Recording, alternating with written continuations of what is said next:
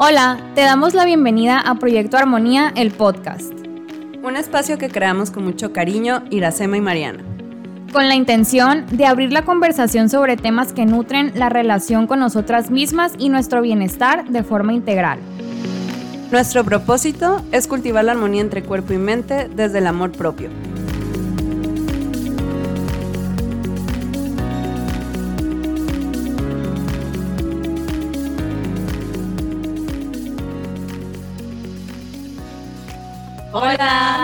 ¿Cómo están? Espero que estén muy bien. Este va a ser nuestro tercer episodio del podcast de Proyecto Armonía.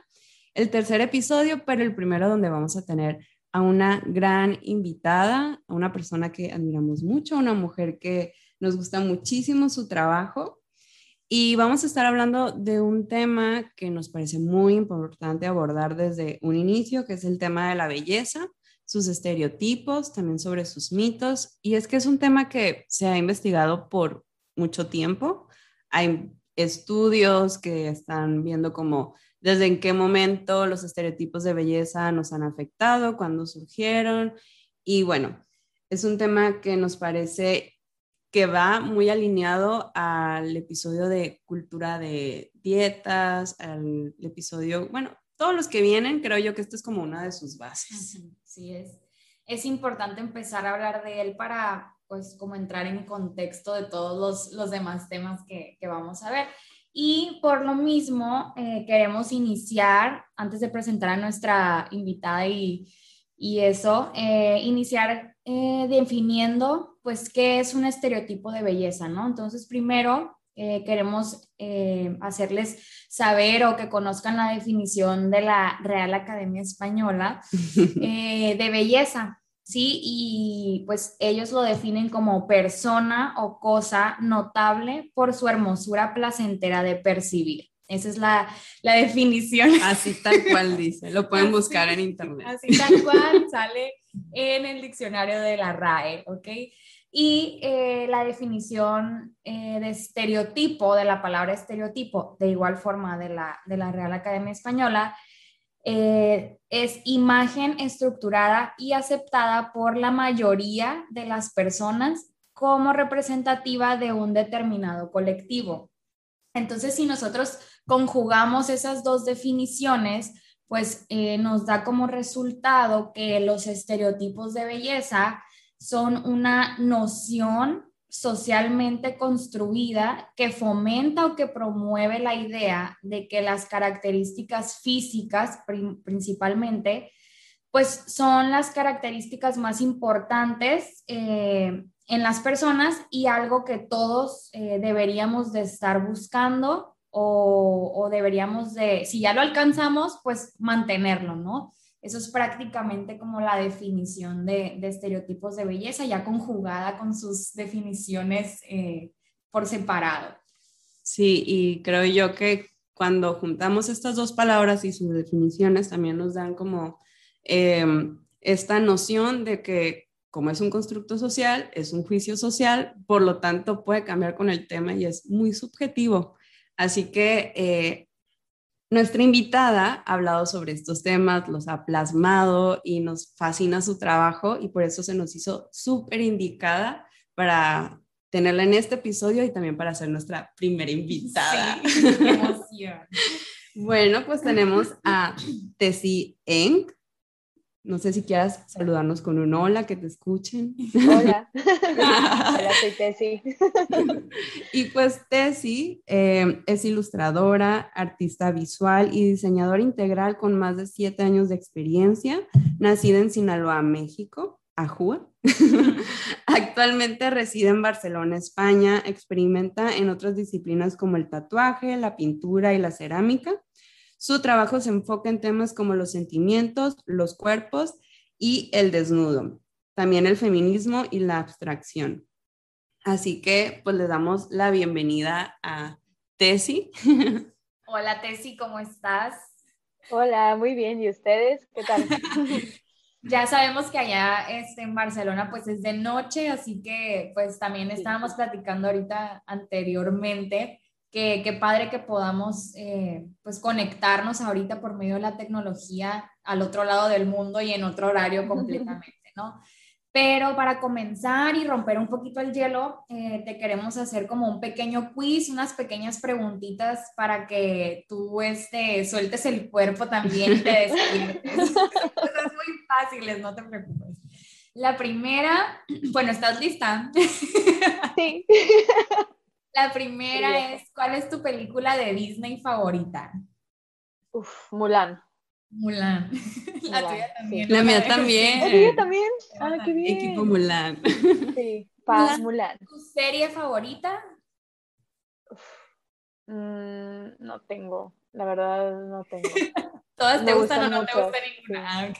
Me gustan mucho. Ahora la primera que se me viene a la mente en este preciso momento es Girls de HBO, que sale Elena Dunham, que es una, bueno, en la serie es una escritora que vive en Nueva York. Es como el otro lado de vivir en Nueva York, eh, la otra cara de la moneda que no es Sex and the City, ¿sabes? Como ajá. cómo Ah. es en realidad vivir en Todo Nueva York. el glamour que, que ponen en, en la otra serie. Exacto. Sí, sí. ¿Tu comida favorita? La comida mexicana. Todo en, en conjunto. Sí, en total. ¿Tu póster favorito? El pastel de chocolate. Puedo hacer, paréntesis, puedo hacer, eh, hablar de marcas. Sí. ya, el pastel de chocolate de mi tía Gaby Estrada. Ah. Está muy rico. Sí, a favor. Sí. confirmamos. Ajá. ¿Tu hobby favorito? el yoga. Bueno, dibujar, pero ya no es, ya no es hobby, es Ya es tu eh, trabajo. profesión. pero el yoga, sí. Muy bien. ¿Tu color favorito? El azul. Ok. ¿Y tu signo zodiacal? Libra. Muy bien, Soy Libra. Libra. 3 de Vaya. Muy bien, pues Vaya. bueno, yo creo que con esto ya rompimos el hielo y ya te relajaste un poquito más. Este, y ahora sí a, a empezar a hablar un poquito sobre, sobre ti, sobre tu trabajo. Sí, cuéntanos, Tessy, ahorita qué estás haciendo en Barcelona, a qué te dedicas. Bueno, aquí en Barcelona estoy de freelance. eh, estoy trabajando haciendo murales, estoy haciendo diseños para personas, em, ilustraciones para marcas de todas partes del mundo, no solamente de Barcelona. Estoy haciendo mis propias cosas, camisetas, stickers, eh, pins y los vendo a través de mi tienda online. Y bueno, de todo un poco el trabajo de freelance, ¿no? Lo que vaya cayendo, buscando clientes que me gusten, haciendo un poco de todo en torno a la ilustración y al diseño. Mm, y, y me dio la curiosidad, ¿cómo fue tu interés para dedicarte a la ilustración? O sea, ¿cómo surgió? Bueno, eso es algo que la verdad ni yo sé, porque es algo que desde niña y desde que tengo uso de razón es algo que hago todo el tiempo. Mi mamá hasta la fecha me sigue diciendo que yo era de las, de las niñas, de los niños, que, niñes, que, eh, bueno, estábamos en un restaurante puros adultos y yo, y a mí me ponían una caja de crayolas y un cuaderno en blanco y ya, no hacía ruido, no pedía nada, yo solo dibujaba hasta que me quedaba dormida y así toda mi vida. Mm, Entonces, Qué creo bonito. que desde ahí viene. Sí, Qué bonito que, que, ajá, que algo con lo que conectaste desde chica lo hayas llevado, pues ahora como una profesión y Sí, que sí. creo yo que, pues como toda profesión tiene sus, sus propios retos, ¿no?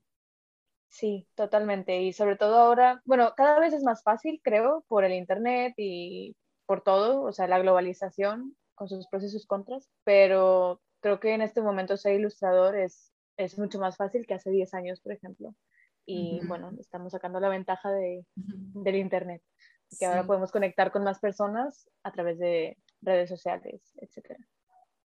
Claro, el, el poder también como exponer su- sus trabajos, ¿no? Y que puedan estar Claro. al alcance de, de quienes pues les De interese personas. y de los temas que plasman.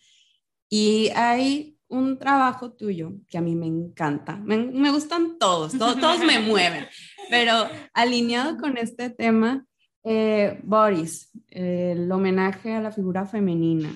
Quisiera que nos contaras en qué consiste y cómo surgió la idea de hacerlo. Bueno, Eh, eh, Bodies es, como tú lo mencionaste, un homenaje a la figura femenina. Eh, surgió como una, un poco como una obligación, porque yo estaba haciendo un máster, bueno, me vine a Barcelona a hacer un máster en ilustración y ese, era, ese fue mi trabajo final. Y teníamos que hacer un libro ilustrado o cómic y yo decidí hacer un libro ilustrado y podía ser de cualquier tema o de cualquier cosa. Y yo en ese momento, bueno, esto es el tema de la figura femenina y los cuerpos y las diferentes formas de cuerpos también em, y los cánones de belleza es algo que vengo cargando con toda mi vida, eh, cada vez, o sea, desde diferentes puntos de vista, ¿no? Siempre transformándose y siempre creciendo y aprendiendo cada vez más. Pero en ese momento fue como así se me vino la idea a la cabeza y no lo pude dejar ir y teníamos que presentar como tres ideas y yo solo presenté esta porque dije que no hay otra manera de hacerlo, o sea, tiene que ser esto y ya está. Además, en ese momento em, tuvimos una plática con una ilustradora, bueno, animadora, que justo también no, no profundizó con, con el tema de los cuerpos femeninos, pero sí dio como detalles al respecto de cómo a ella le han afectado y cómo a su hermana también le han afectado, que su, que su hermana, bueno, tuvo problemas alimenticios. Y ahí fue cuando todo hizo clic y yo dije, es que es esto y ya está. Y no me salí de esa idea y así comenzó. Y bueno, ahora em, el objetivo es hacer como que el lector se cuestione eh, sobre los cánones de belleza impuestos a través de los tiempos y cómo nos afectan, sobre todo a las mujeres, lo quise enfocar más que nada a las mujeres, porque creo que a pesar de que todos somos, em, salimos afectados de estos cánones de belleza súper estrictos, súper cuadrados, que cada vez van cambiando, que son súper inestables dependiendo de cada década, em, pues bueno, la mujer es la que más ha salido afectada. Sí. Sí, Sí, bueno, a mí me surge ahorita una duda ya después de que platicas como todo el, proceso creativo, ¿no? También de, de, dónde surgió la idea. Tu estilo eh, de, para ilustrar o lo que, lo que has hecho anteriormente, o sea, ¿ha evolucionado conforme ese tema? ¿O qué idea tenías antes de, de que se te presentara esa oportunidad? ¿Cómo fue que, que fue cambiando a, a lo que haces ahora?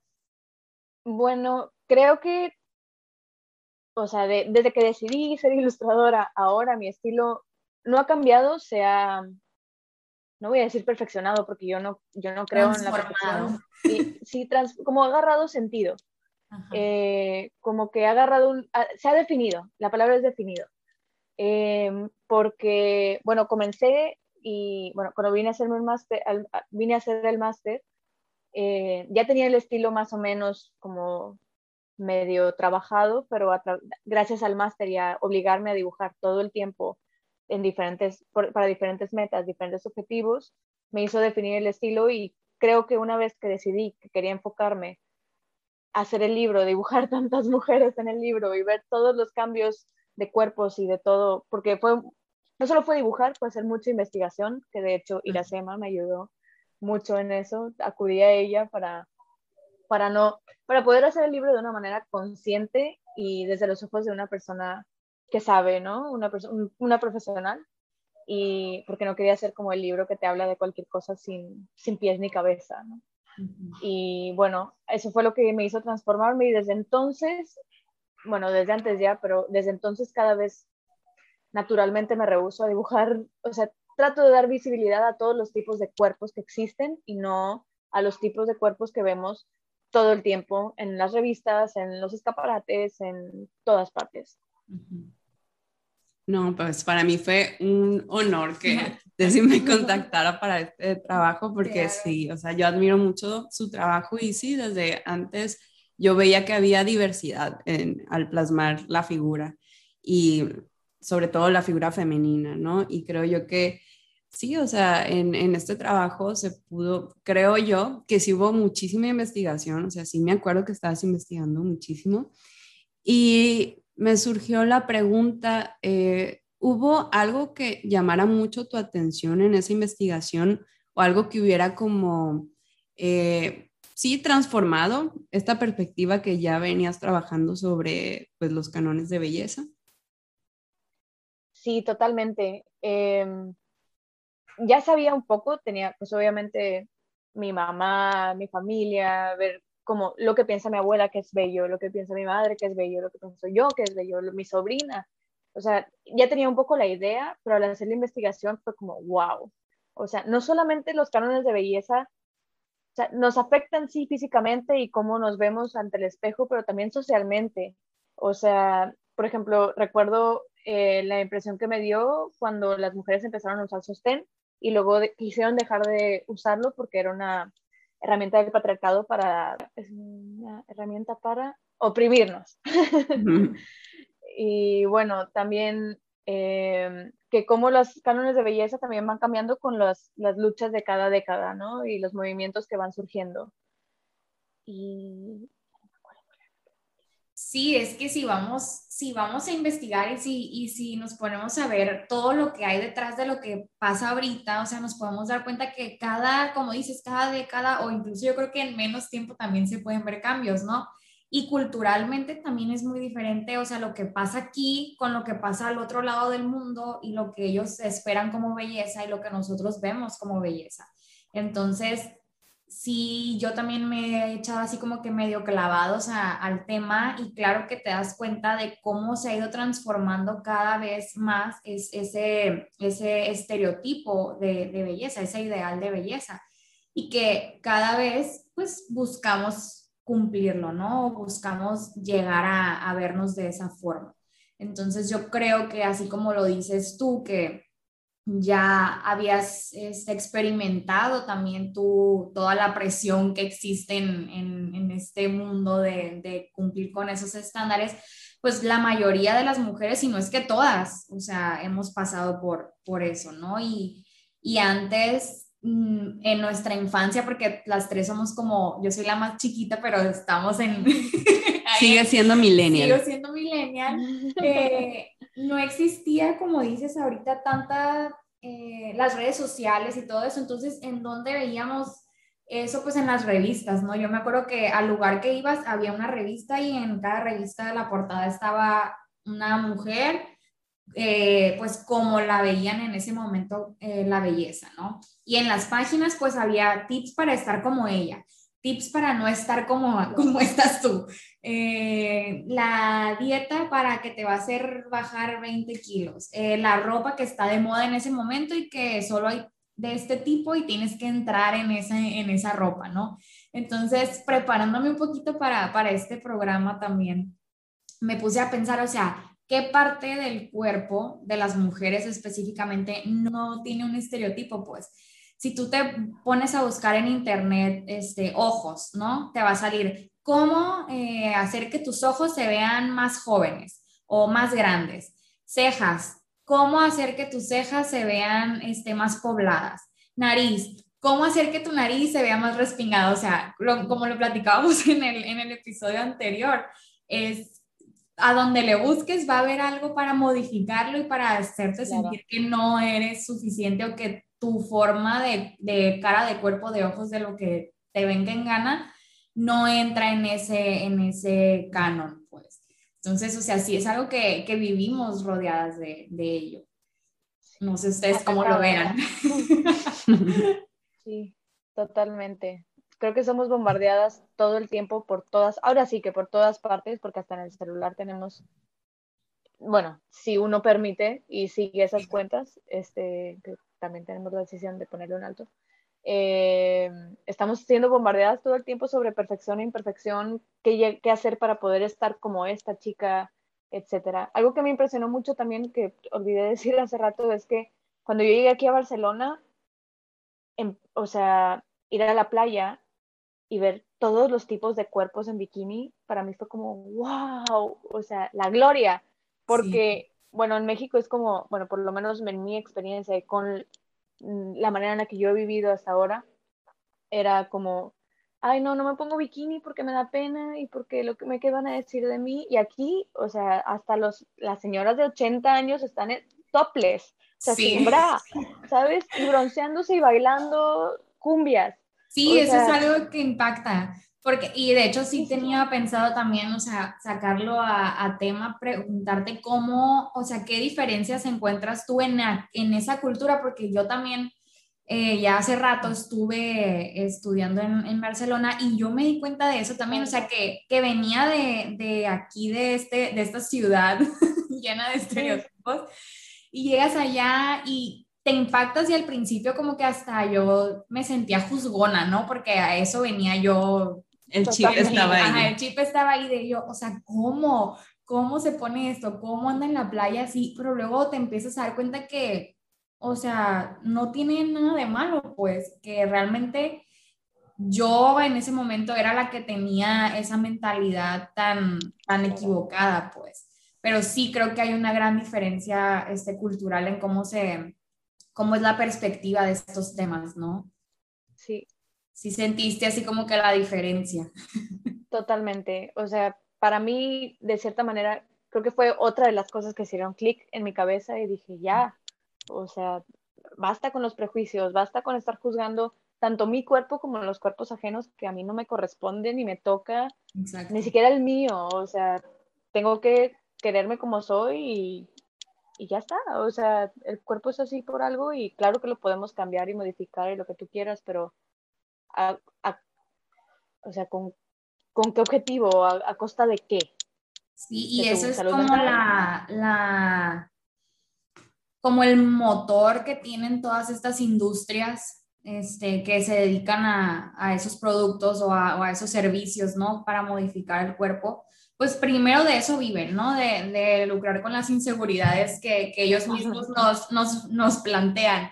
Pero no es nada más, ah, para que te veas mejor, no, o sea, le meten también ya otro sentimiento de, para que seas más valiosa, para que seas merecedora, para que consigas este logro que, o esta meta que deseas. Entonces ya va más allá, ¿no? Lo, lo, no nada más es por verme bien, ¿no? Por verme como fulanita, o sea, ya va más interiorizada ese deseo, ¿no? De, de sentirme de cierta forma. Sí, para empezar el, el sentimiento de poder ser respetada con así como me veo, mi apariencia actual. Y esto se me hace como muy importante como ver las diferencias de cultura a cultura y también como revisar también tu historia personal y reflexionar sobre en qué momento, por ejemplo, yo estaba haciendo un juicio, pero que era proyectado, pues así como yo había sido juzgada de alguna parte de mi cuerpo, pues yo también como hacía esta proyección hacia los demás y que sí, lo que mencionas, decide la importancia de respetar el cuerpo y no privarlo de disfrutar la vida, ¿no? O sea, celebrar la vida porque quiere ir a la playa, porque quiere disfrutar em, de estar con ese traje de baño o no estarlo. Claro. y, y, pues disfrutar de, pues de la vida que hoy estamos y mañana no y qué injusto que por el factor apariencia física no nos permitamos pues, disfrutar de esas cosas cotidianas. De todo, de todo lo que nos perdemos, pues por estar preocupadas por, por el aspecto físico, que como pues decíamos al principio, al final de cuentas es un constructo social y es algo impuesto y, y, y este, no es algo que, que, realmente sea este, verdadero, ¿no? O sea, es, es, una idea, un ideal que alguien nos pone y, va creciendo y creciendo. Y yo creo que, que aquí eh, podríamos indagar un poquito más o, detallar un poquito más cómo nos hemos sentido nosotras ahorita que hay tanta, tanto alcance, ¿no? O sea, las redes sociales que, que, pues como decías, Tessy, nos bombardean todo el día. ¿Qué diferencia encontramos con, con antes que era nomás en las revistas, ahora que, como dices, en un clic ya estás viendo mil, miles de información que, que afecta también pues esta parte de, la autoestima. Pues si quieres comenzar, tú te decía decir como qué diferencias notas de cómo era antes los medios masivos de comunicación y cómo afectaba a nuestro concepto de belleza y cómo es hoy que pues ahora las redes sociales están al alcance de nuestras manos. Pues yo creo y veo las redes sociales como un arma de doble filo. O sea, creo que ahora tenemos eso, siempre han sido bombardeadas, pero la escala del bombardeo aumentó a, un nivel, a niveles exponenciales. Sí, porque antes, o sea, por ejemplo, a mí no me compraban revistas, yo veía las revistas cuando iba de que a cortarme el cabello, que al cafecito, no sé, así, pero en mi casa, en mi casa no había revistas, entonces ahora es, pues, ni modo que no tengan redes sociales, ¿no? O sea, ellos ahí a, a la hora que quieran están viendo todo eso. Sí, yo estaba viendo un estudio que, que, se está realizando ahorita desde que empezó la pandemia y el confinamiento y cómo hemos, ahora pues nos vemos quienes tuvieron que estudiar en casa y que pueden hacerlo por computadora y que también las personas que trabajan en computadora y haciendo estas reuniones, videollamadas, al estarse viendo tanto tiempo es como estarte viendo en un espejo y que a las personas, pues sí, más a niños, niñas, niñas, eh, les estaba afectando porque había quienes no se gustaban cómo se veían y apagaban sus pantallas, o sea, porque no se sentían cómodos con ello. Y vemos que están expuestos muchísimo a, pues, redes sociales, ya cada vez les permiten a menor edad usarlas, eh, o en YouTube, por ejemplo, que también lo ven muchos los niños, eh, pues están ahí como al alcance de la mano eh, los tips, ya no es que cada 15 días los veamos como en las revistas, ¿no?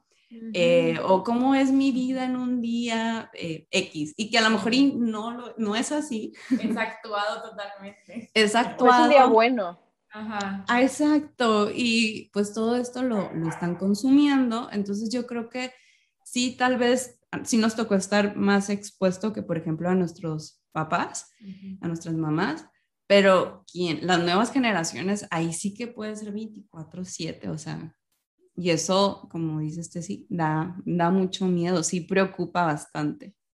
Sí, es como son hiperconscientes de su aspecto todo el tiempo, además de que cada vez más jóvenes, o sea, las personas siendo más jóvenes tienen celulares y redes sociales y todo esto y están grabando todo el tiempo, tomando fotos todo el tiempo y esto mismo se pueden hacer memes o bullying o o que ellos mismos digan, a ver cómo salí, eh, no me gusta, bórrala otra vez y se ponen a postar. Como eh, dejas de, de ser tú mismo por estar actuando para poder salir bien en las redes sociales o en, en lo que sean las fotos. Sí, y eso, también. Creo que mencionas, Iracema, que cada vez a menor edad tienen ese, ese alcance pues quieras o no, no tienen tampoco una madurez como para poder diferenciar, ¿no? Lo que es real, lo que es realmente actuado, lo que son expectativas que, que nomás no, porque... O que están modificadas. O que están modificadas, ajá, o sea, ahorita cualquier aplicación te modifica el, aspecto físico en un clic, o sea, y, y hay mil funciones para hacerlo.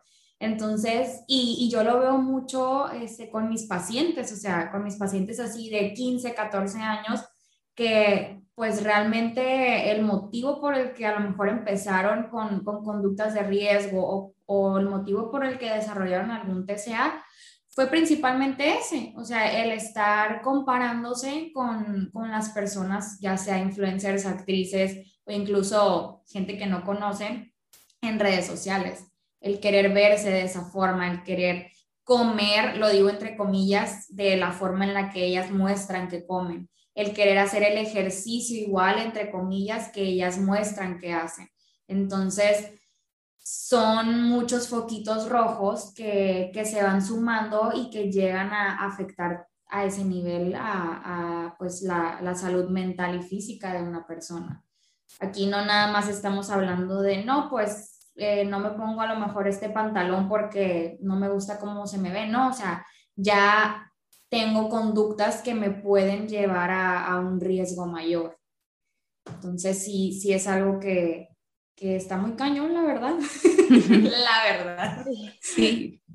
Sí, y también pues que los estereotipos de belleza también se van como transmitiendo de generación a generación. O sea, si tú tuviste un conflicto con eh, tu imagen corporal, porque a lo mejor eh, tu mamá también lo tenía, pues tú también transmitírselo luego a tu hija y tu hija a su hija y, y es como lo, lo que pues sí hay que poner mucha atención, ¿no? O sea, están los medios masivos de comunicación, están las redes sociales y también entre el factor como sociedad, ¿no? Que si por algo funcionan es porque también se aplaude a, la persona que puede llenar ese estereotipo de belleza. Pero incluso esa persona puede que tampoco se sienta satisfecha porque siempre, como también se mencionó en un episodio anterior, van a pedir más, van a querer más porque se quiere vender más también. Siempre va a estar en constante modificación el, ideal o el estereotipo. Y es por eso que al final de cuentas, pues no llegamos a, a sentirnos conformes, aunque lleguemos a lograr ese ideal que, que estamos buscando, porque a lo mejor ya llegamos, pero en esos mismos días ya sale otra idea de, de belleza y entonces pues ahora a tratar de alcanzar este, este nuevo estereotipo.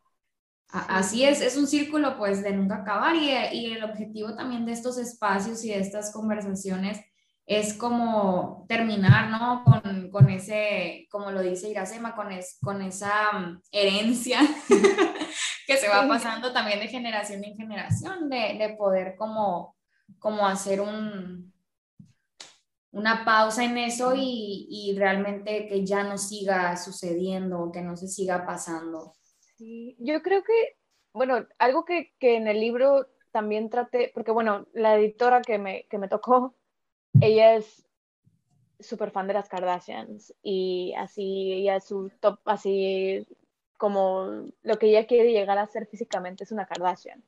Entonces para mí fue súper impresionante como llegar hablando de esto, eh, diciéndole todo esto y pero oye, eh, a mí me encantan y cosas así. Pero eh, al final lo que, lo que traté de dar a entender con el libro y algo que me gustaría expresar en este momento es que da igual, o sea, yo creo que, bueno, no da igual, pero si alguien quiere tener el cuerpo de las Kardashians, que bueno, que está todo operado y lo que tú quieres, adelante, pero ¿por qué lo quieres tener? Cuestiónate ¿por qué viene este deseo? ¿De dónde viene? ¿Es realmente tuyo o estás siguiendo la corriente y la moda y el estereotipo y el canon de belleza? Como invitar a las personas a cuestionarse por qué quieren lo que quieren y por qué se ponen tantas exigencias en sobre sí mismos y ellos ya son suficientes como son. O algo así. Sí. sí. sí, o sea, eh, muchas veces sabemos el porqué de esa pregunta, pero creo que que lo, la clave de esta pregunta es el para qué, para qué lo haces y para quién lo haces. Entonces, eso a veces no lo hacemos y si hay como, si, si nuestra motivación eh, viene desde un rechazo muy profundo, probablemente por más modificaciones y esfuerzos que hagamos, no nos vamos a sentir plenas o plenos. Eh, pero si lo hacemos a lo mejor ya trabajando desde la aceptación de este es mi cuerpo el día de hoy y lo respeto, tal vez no amarlo, porque ah, ahorita también hay mucha presión por amar nuestro cuerpo. Todas y, nuestro cuerpo. Y eso puede ser muy frustrante y decir, mm, ni esto puedo hacer. Entonces... irnos al otro extremo también, pues. Con respetarlo ya estamos haciendo muchísimo. Y si quieres, si tienes un motivo para hacer ejercicio y este motivo es modificar cierta parte de tu cuerpo, pues se vale, está bien, pero hay que estar como muy conscientes de mentalmente cómo te estás sintiendo también, emocionalmente cómo, cómo andas. Sí, sí, sí, es como dices, desde un lugar de aceptación, de respeto, de, ok, o sea, acepto que así soy, así nací y así me voy a morir, pero bueno, quiero intentar modificar de cierta forma a lo mejor alguna parte porque de plano, o sea, me causa conflicto. conflicto. Eh, ok, está bien, nosotros tampoco no estamos diciendo que estamos en contra de todo lo, lo que pueda modificar el cuerpo, porque como lo dices, Tessy, o sea, es, es este, una decisión de cada quien, pues, pero sí que lo hagamos más conscientes y no esperar, como dice Iracema, pues que eso nos vaya a hacer sentir felices, merecedoras satisfechas, eh, perdón, suficientes. O sea, eso realmente no es lo que, lo que trae todos esos sentimientos, pues. Y, y, darnos cuenta, o sea, ser muy conscientes de cuando ya se está volviendo una obsesión, cuando ya está sobrepasando ese nivel de, o ese límite de, de, que ya mi vida gira en torno a, a eso, ¿no? Sí, poner en la balanza como cuál, sí, cuál es la ganancia, pero también cuál es el costo de, de esas decisiones y no hablo solamente económicamente, que también, que, también que también requiere eso, sino también pues, los costos emocionales, personales, sociales, laborales, porque sí, sí esta, esta cuestión de, de seguir los estereotipos de belleza, pues sí requiere cierta inversión de tiempo y energía también. Y les quería preguntar, en su camino, a, los dos, en su camino de, de verse como impactadas por los estereotipos de belleza. Como hemos dicho, estamos, crecimos en una generación que sí lo tuvo un poco por los medios masivos de comunicación, pero ahora también con las redes sociales. Las llegó, ¿cómo las pudo, cómo les pudo afectar personalmente esta parte de los estereotipos de belleza mientras crecían? ¿Quién empieza? Yo, ok. bueno, a mí, yo tengo muy mala memoria, la verdad, con mi infancia y con todo eso. Pero, Interesante. Sí, ajá, ahí tú sabrás ir a semana. Pero sí recuerdo mucho que, que hubo un tiempo en el que sí yo me sentí afectada Número uno, yo siempre he sido de cejas muy pobladas, entonces a mí y a nosotras nos tocó en un momento en el que se usaban las cejas, o sea, como que bien, bien delgaditas. Entonces eso me causaba a mí mucho conflicto porque pues yo tenía las cejas pobladas, que ahora es como que lo que se usa.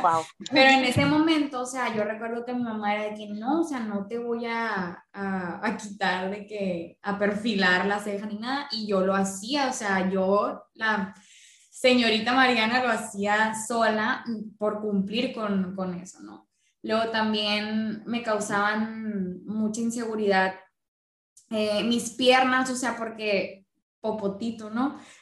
y, y, en ese momento también era de, o sea, no, no voy a poner shorts, no voy a poner faldas, o sea, pantalones así que no se me vea.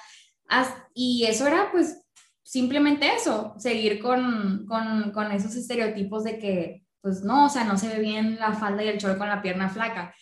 Y creo que eso fue como que las dos cosas que más me marcaron, ¿no? En, en ese momento. Pero lo que tengo yo o una característica que creo que, que pues a veces puede ser buena y a veces mala, es que yo no me clavo tanto con, con eso. O sea, como que es muy fácil que yo me distraiga de esos temas y se me olvide, pues. Entonces, como que sí fue una etapa, pero después ya fue como que, ay, no, o sea, qué flojera.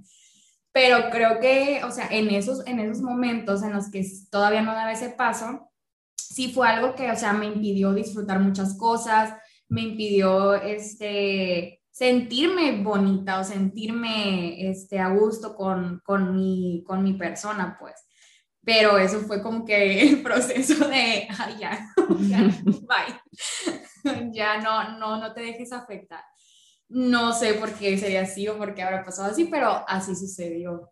Y ya, este, pues ya, ahorita obviamente hay cosas que me causan inseguridad, pero las dejo pasar, pues, o sea, no, intento no clavarme tanto, tanto en ellas. Creo que ya también he tenido un trabajo interno como que fuerte como para darme cuenta que pues esto no me define y que pues tengo muchas cosas bellas que ofrecer. Y, más allá de tu apariencia. Más allá de mi apariencia, sí, y que no quiere decir que, ah, la que sea bonita no puede ser inteligente o la que sea inteligente no puede ser bonita, no. O sea, todas esas características valen igual, pues, o sea, nos conforman igual. Y, y ahorita al final, pues, hablaremos ya más de qué, qué, es la belleza para nosotras, pero, pero pues es todo un conjunto al final de cuentas. y a ti, Tessie, ¿cómo te afectó mientras crecía y cómo va ahorita el tema? Bueno, a mí, eh, siempre me dijeron como, oye, tienes que bajar de peso y cosas así.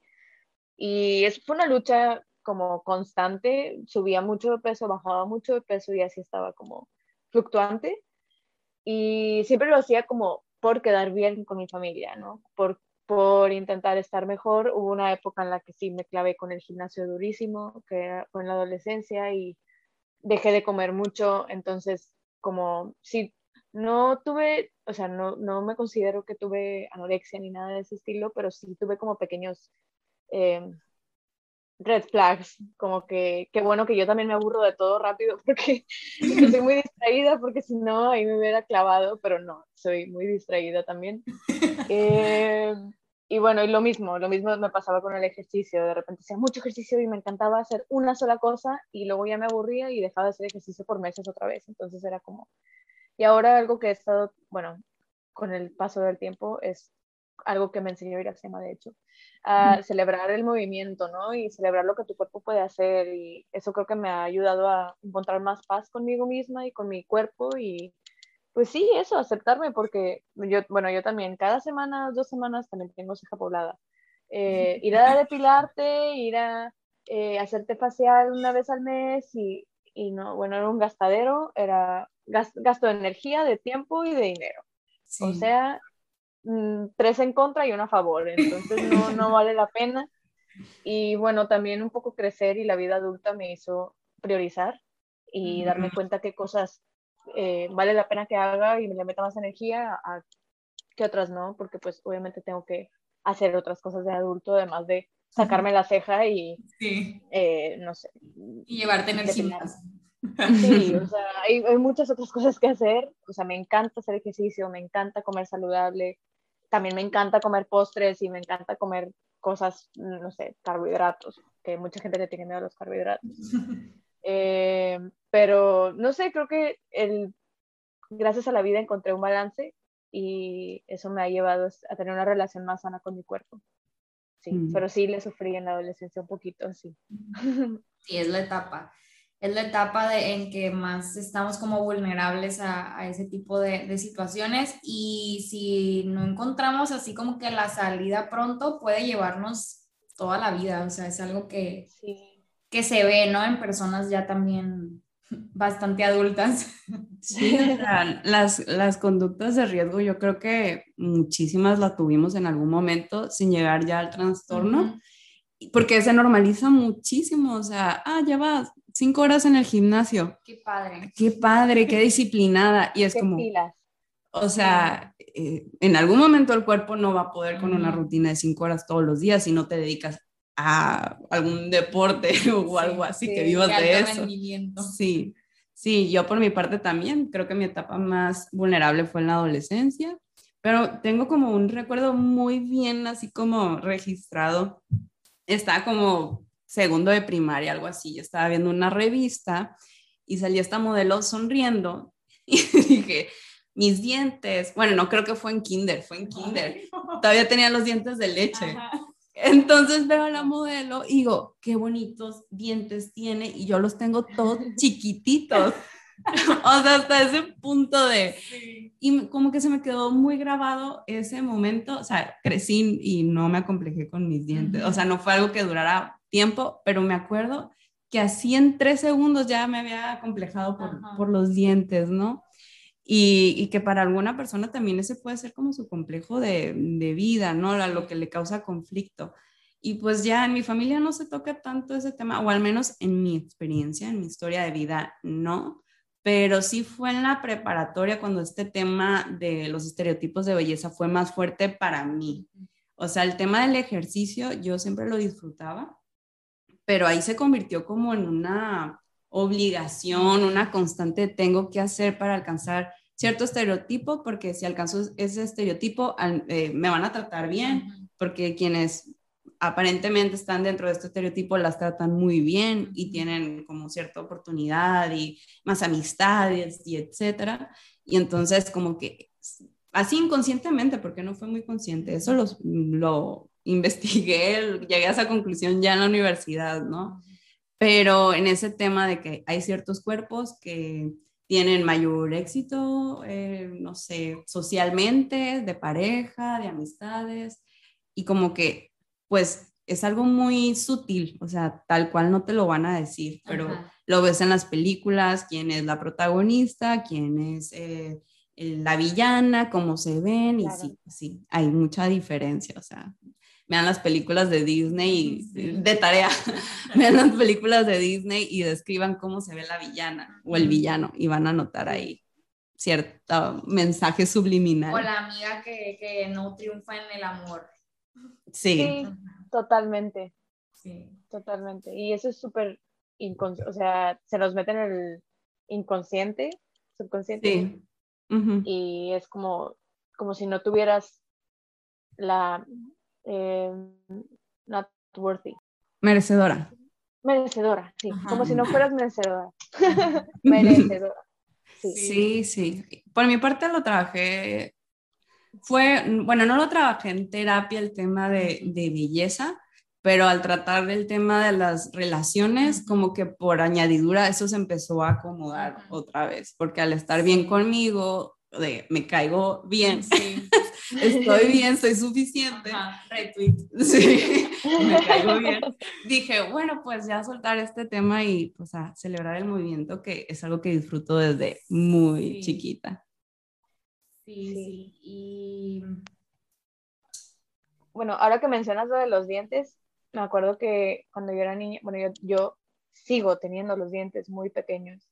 Hace, hace poco fui a México y fui a la, a la dentista y me, me preguntó si todavía tenía dientes de leche porque creía que no se me habían caído mis dientes y que estos eran los de leche de, los, de lo pequeños que son.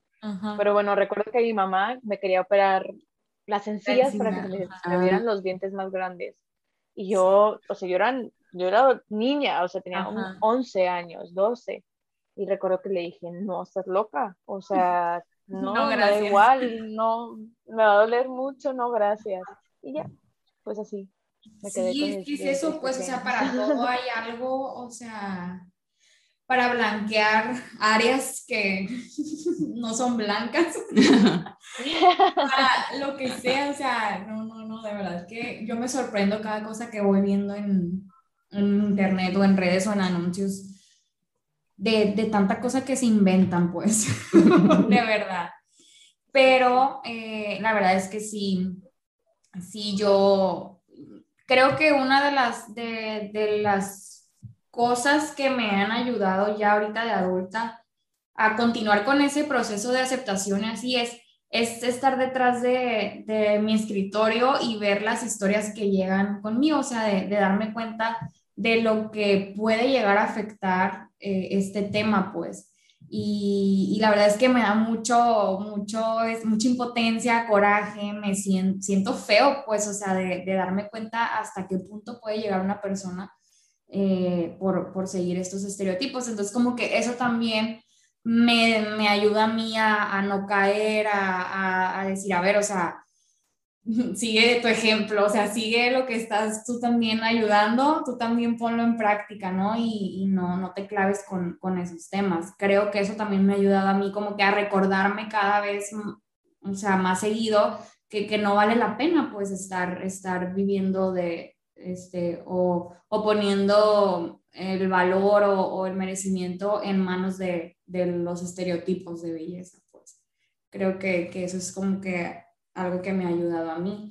Y también esta parte que mencioné, hacemos, o sea, el estar bien conmigo y, caerme bien. el, saber que soy suficiente, pues como que ya te relajas un chorro, la verdad. Yo siento que yo lo diría también así como me relajé.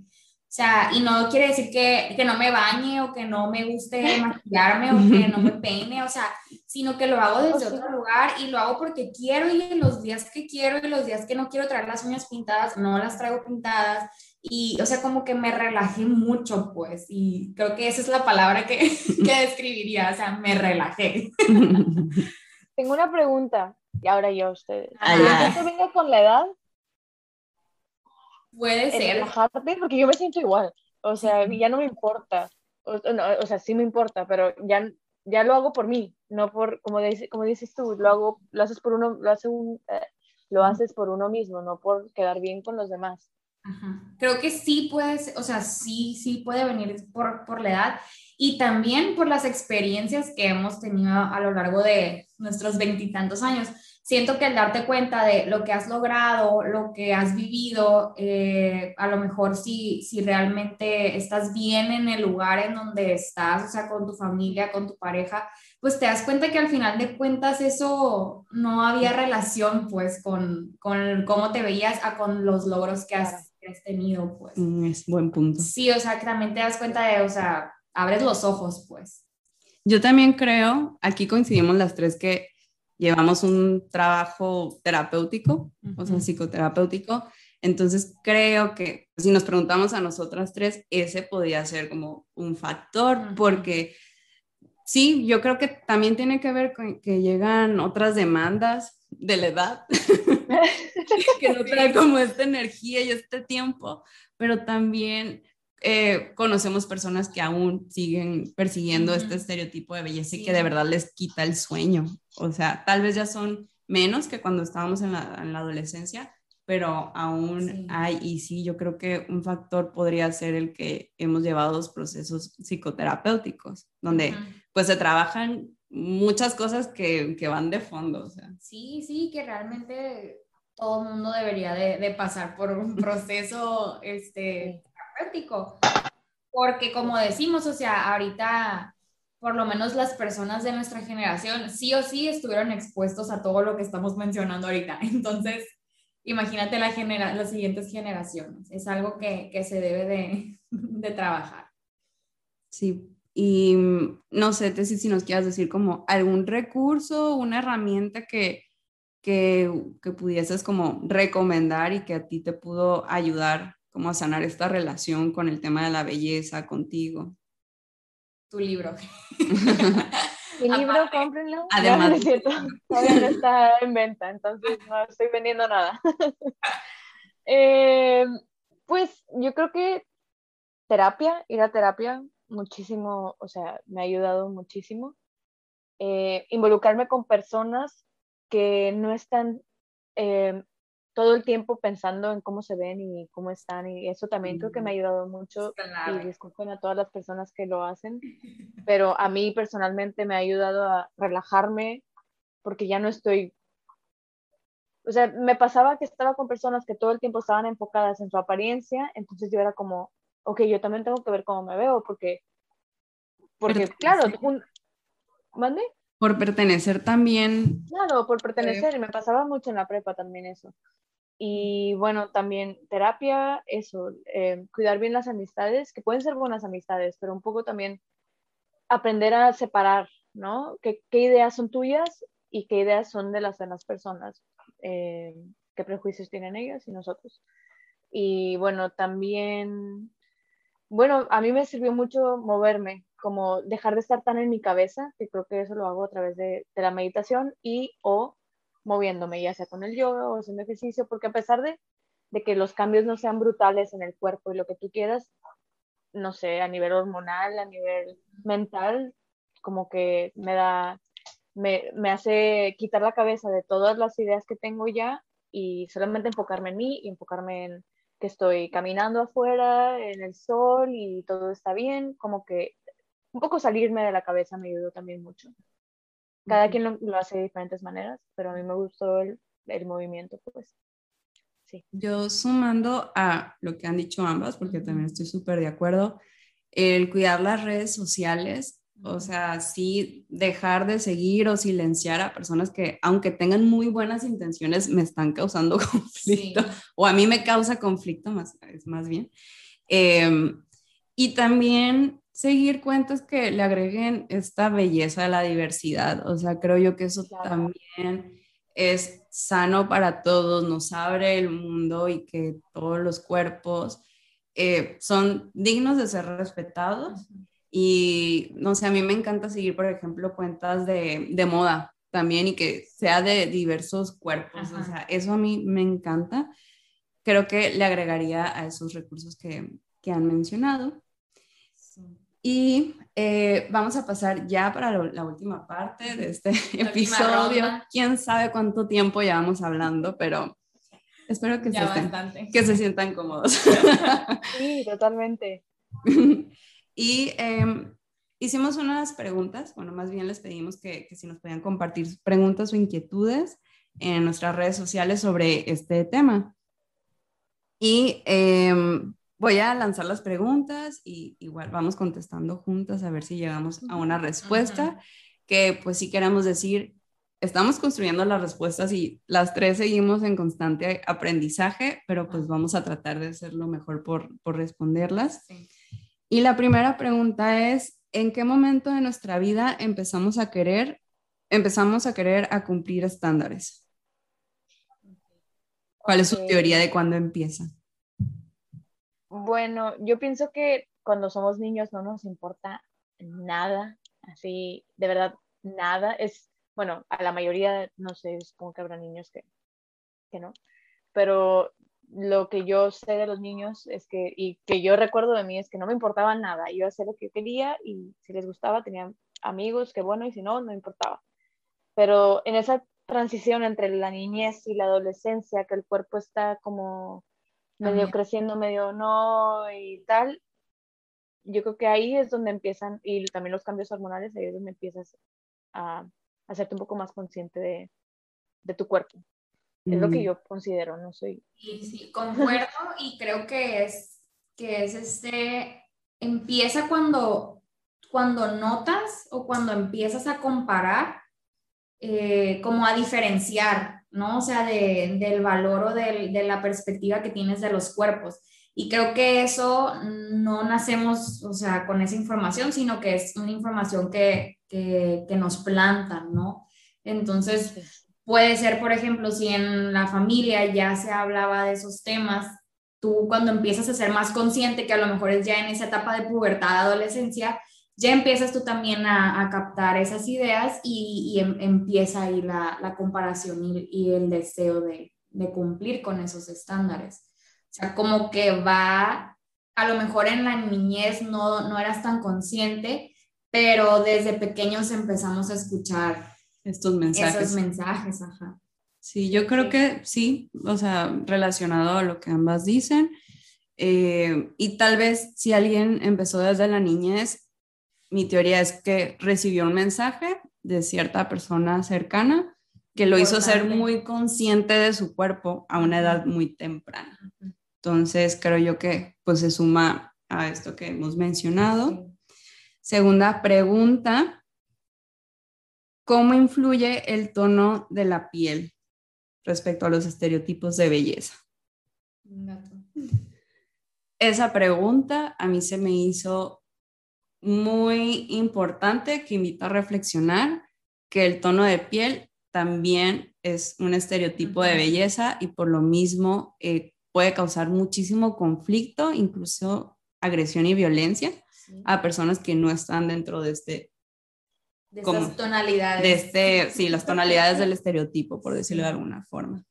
Sí, eso, o sea, lo ves, lo ves diario, lo ves muy normalizado, o sea, mm, yo lo he escuchado muchísimo en, en familia, en amigos, en, en, en, todos lados. En redes sociales. En redes sociales, o sea. Discriminación respecto a las tonalidades de piel uno cree que en México no, porque, o sea, a pesar de que hay afromexicanos eh, y personas de pieles negras y oscuras, eh, creo que no lo vemos tanto como, por ejemplo, en Estados Unidos.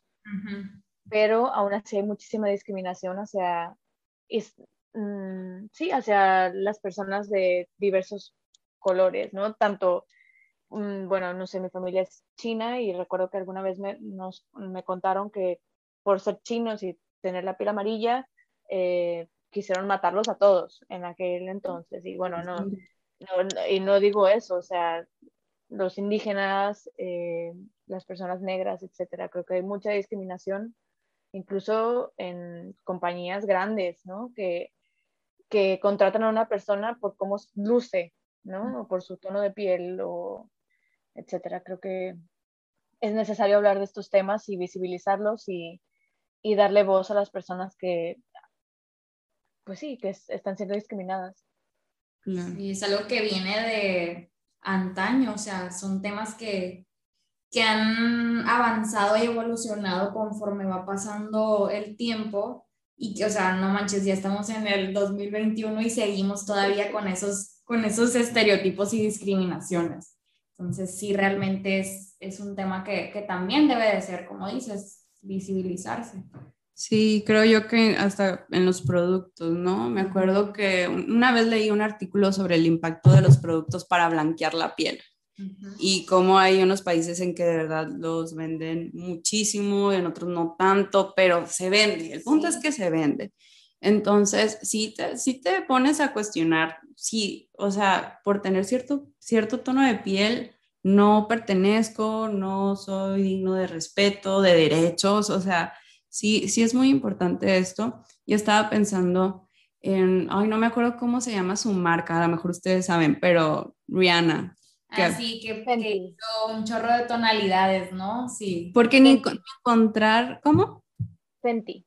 Ah, sí, o sea, que ni encontrar maquillaje, o sea, para ciertos tonos de piel era muy difícil encontrarlo y creo yo que pues Rihanna. Sí, obvio tenía que ser ella. O sea, diosa.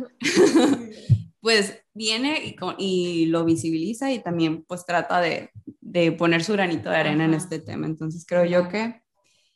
Bien por ella. Sí. sí. Y em, bueno, vamos, creo que las otras preguntas ya las respondimos a lo largo de este episodio. Y para finalizar el episodio de hoy, vamos a cerrar con una pregunta que nos vamos a hacer las tres. Quien gusta empezar a responder, ¿qué mensaje quisieran hacer llegar a alguien que se pueda sentir en este momento afectado por el tema de los estereotipos de belleza? Quien guste empezar, adelante. Bueno, no lo están viendo, pero en este momento elegida para empezar con esta pregunta. Pues primero que no te sientas presionada por amarte y que el proceso de aceptarte, con, como se dice, es un proceso y tiene todo un trasfondo y un trabajo, pero un tip que podría recomendar es empezar por respetarte. O sea, tener conciencia de cómo te estás hablando cuando te miras al espejo o en una foto y tal vez no llegar al punto de echarte porras, pero al menos de tener ese diálogo, discurso interno donde te puedes estar criticando, detenerlo y distraerte. Y ya con el tiempo, eh, poco a poco, como que ese, ese discurso ya no llega porque sabe que no le vas a poner atención o que hay otras cosas eh, que son prioridad para ti o que tú eres más que, que tu cuerpo, que cómo se ve tu cuerpo y que tienes muchísimas eh, cualidades que no tienen que ver con tu apariencia y pues ese sería pues, el mensaje que yo quisiera dar. Ok, ahora voy yo. Eh, bueno, yo mi consejo o, este, o mensaje sería que, se dieran la oportunidad de, reflexionar y de cuestionar de dónde viene esta insatisfacción corporal. Primero que nada, ¿no? Este, si, si es algo que, fue plantado en, la, en, tu mente, si es eh, algo más profundo, a lo mejor algún vacío, algo que, que realmente te afecte a un nivel ya mayor, y una vez que, conozcan la, razón o que sepan más o menos por dónde va, pues pedir ayuda, porque la verdad es que sí a veces los procesos de, algunas personas son un poco más sencillos, podemos decir, y, con la reflexión y las herramientas que tenemos en redes y con las personas que, hacemos contenido eh, de, esos temas, puede ser que, que avancemos en el tema pero muchas veces sí necesitamos esa ayuda, esa asesoría, ese acompañamiento de algún profesional de la salud. Y, yo creo que es el camino, a lo mejor, sí un camino difícil porque te vas encontrando con, con muchas cosas, pero es el, el camino seguro que, que, te va a llevar a, a, salir de ese círculo vicioso. Entonces, mensaje, cuestionense, reflexionen y dense la oportunidad de, de, de pedir ayuda para, para para sentirse pues mejor genuinamente. Y bueno, te... Yo lo mismo, exactamente lo mismo iba a decir, lo mismo que las dos. Y bueno, sumándole que informarnos, ¿no? Y buscar un poco también eso, el apoyo de profesionales, apoyo de personas que están en la misma situación, un grupo de apoyo, em, leer sobre diferentes culturas, cuáles son sus otros, sus, sus estereotipos, qué es lo que ellos encuentran bello, porque al final de cuentas, o sea, la belleza es, subjetiva y, bueno, eso, cuestionarse también, informarse y, y no sé, escuchar este podcast, leer mi libro.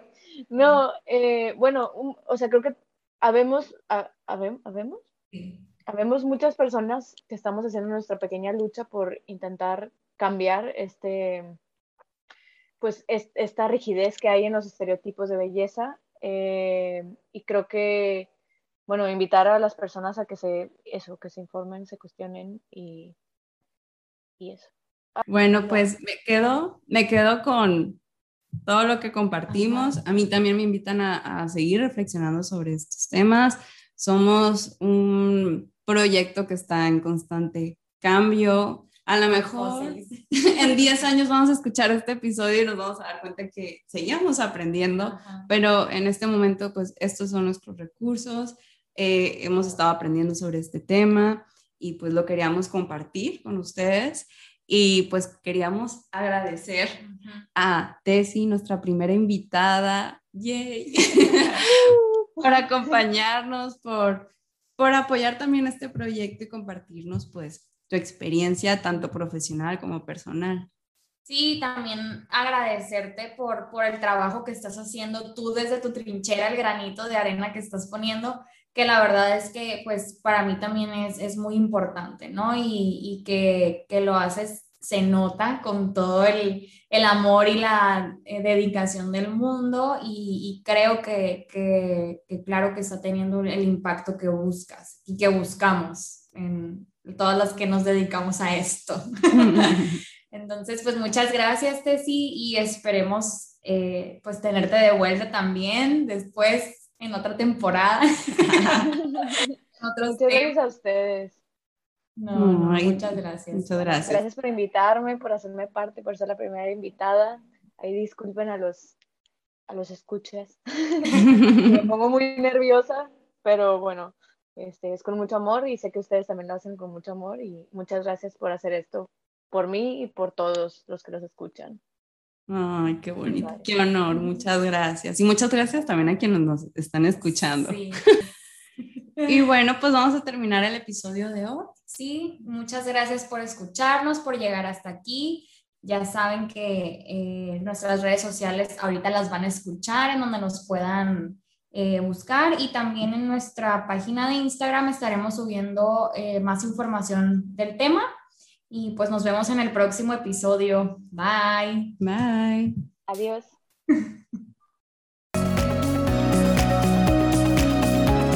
Muchas gracias por acompañarnos. Si quieres ver más de nuestro contenido, síguenos en nuestras redes sociales. Nos puedes encontrar en Instagram como proyectoarmonía.mx, nutrióloga.marianacervantes y sig.iracema.vm. Nos vemos en el próximo episodio.